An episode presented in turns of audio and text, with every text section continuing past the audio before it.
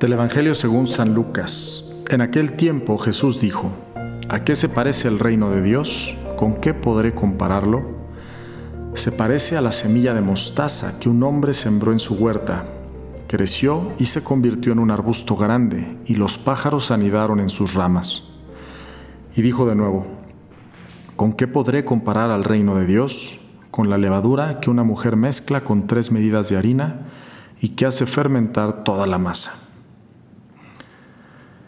Bien, pues este es un pasaje muy corto, pero increíble, la verdad. Eh, sobre todo para los tiempos que estamos viviendo hoy. En un libro que se llama Sal de la Tierra, entrevistaron al cardenal Ratzinger, que después fue el Papa Benedicto XVI, en paz descanse. Y a mí hay una pregunta ahí que yo creo que es lo que más recuerdo de ese libro, en donde le preguntan al Papa Benedicto entonces Cardenal Ratzinger, si no se desanimaba cuando veía pues que cada vez había menos personas con fe, que las iglesias estaban más vacías, que la iglesia parecía como que perder fuerza. Y de hecho hoy se habla de una era post-cristiana, ¿no? En el mundo.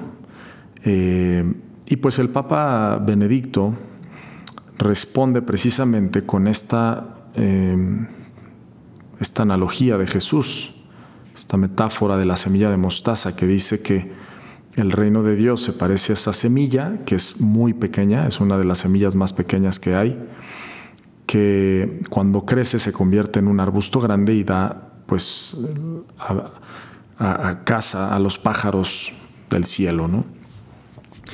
Y, y que él dice que pues precisamente las cosas de Dios empiezan así, empiezan pequeñas, y de repente Dios las hace crecer. Em, y, que probablemente es lo que nos toca vivir ahora en este tiempo, que pues es volver a esos orígenes de la iglesia, en donde pues eran pequeñas comunidades, pero que vivían con mucha fe, mucha esperanza y mucha caridad que eso me lleva a la segunda reflexión de Jesús aquí, que dice otra comparación que hace es con la levadura que una mujer mezcla con tres medidas de harina y que hace fermentar toda la masa. Esto la verdad es mío, no es que lo haya leído en ningún lugar, pero eh, meditando en este pasaje, pues pensaba esas tres medidas de harina, pues podrían ser esas tres virtudes teologales, ¿no? Em, la fe, la esperanza y el amor, que son las, las digamos que la base, los cimientos de toda vida cristiana. Y entonces, em, yo creo que hoy en día, pues en el mundo en el que nos vivimos, que es un mundo bastante, pues, pagano, podría decir así, eh, mundano, ¿verdad? Eh, donde cada vez parece que está menos presente Dios, la fe, pues también estamos llamados a hacer tal vez menos los cristianos, pero como dicen, eh, eh, chiquitos pero picosos, ¿no? O sea, que realmente seamos eh, pequeñas comunidades, pero llenas de fe, de esperanza y de caridad, de esas virtudes, vivir realmente con una fuerte fe, una fuerte esperanza en Dios, que nunca caigamos en el desánimo y con mucha caridad entre nosotros. Jesús dice en el Evangelio, por como se amen unos a los otros, sabrán que son mis discípulos. Y yo me pregunto realmente si nosotros, supuestamente viviendo en una sociedad cristiana, al menos aquí en este país, em, realmente se nota que, somos cristianos y realmente se nota que, que, nos amamos los unos a los otros. Yo más bien veo mucha indiferencia, eh, mucho egoísmo, individualismo, hedonismo, en fin, muchas cosas que, que nos hacen em, pues centrarnos en nosotros mismos más que, amar al prójimo, ¿no? Y bueno, pues como decía, yo creo que parte de esto es eh, tener la esperanza de que las cosas de Dios empiezan pequeñas. Eso es lo que dice el cardenal Ratzinger, ¿no? Que tal vez, pues ahora nos toca volver a ser como esa semilla de mostaza, que empieza muy pequeña y luego va a crecer al punto de que va a poder albergar a las aves del cielo. Y, me ha tocado ver eso, la verdad, me ha tocado ver eso con personas que de repente Dios siembra en su corazón un deseo de, pues de acercarse más a Él, de conocerle más y, de repente empiezan a poner su, pues su granito de arena, empiezan a buscar activamente a Dios y de repente empiezan a tener una vida eh, espiritual pues mucho más fuerte, mucho más profunda y también pues que eso se traduce en una vida de mucho más felicidad, mucho más paz, alegría, la alegría de vivir el Evangelio. Y lo mismo con iniciativas que de repente estas personas tienen y que pues parece que son pequeñas. Tengo el caso de este joven que me tocó conocer pues hace muchos años, eh, fundador de, este, esta fundación que se llama Doctor Sonrisas, que ahora acaban de poner un, un parque para niños enfermos, que es como un tipo de Disneylandia, pero para niños enfermos eh, en el estado de Morelos que se llama Mundo Imagina. Probablemente hayan escuchado de, esto. Y, me tocó conocerlo a él cuando esto era pues un proyectito pequeñito eh, que simplemente se dedicaba a visitar niños enfermos en los hospitales y de vez en cuando organizarles algunos eventos que me, en los cuales me tocó participar antes de ser legionario.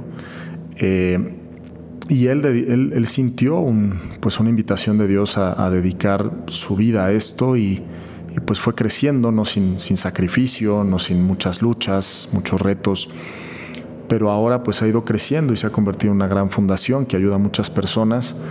Y además pues esta iniciativa tan bonita que es Mundo Imagina, que seguramente si lo buscan en internet lo van a poder encontrar y, que así sucede con las cosas de Dios, que empiezan pequeñas, tal vez insignificantes, pero cuando Dios las bendice, las hace crecer.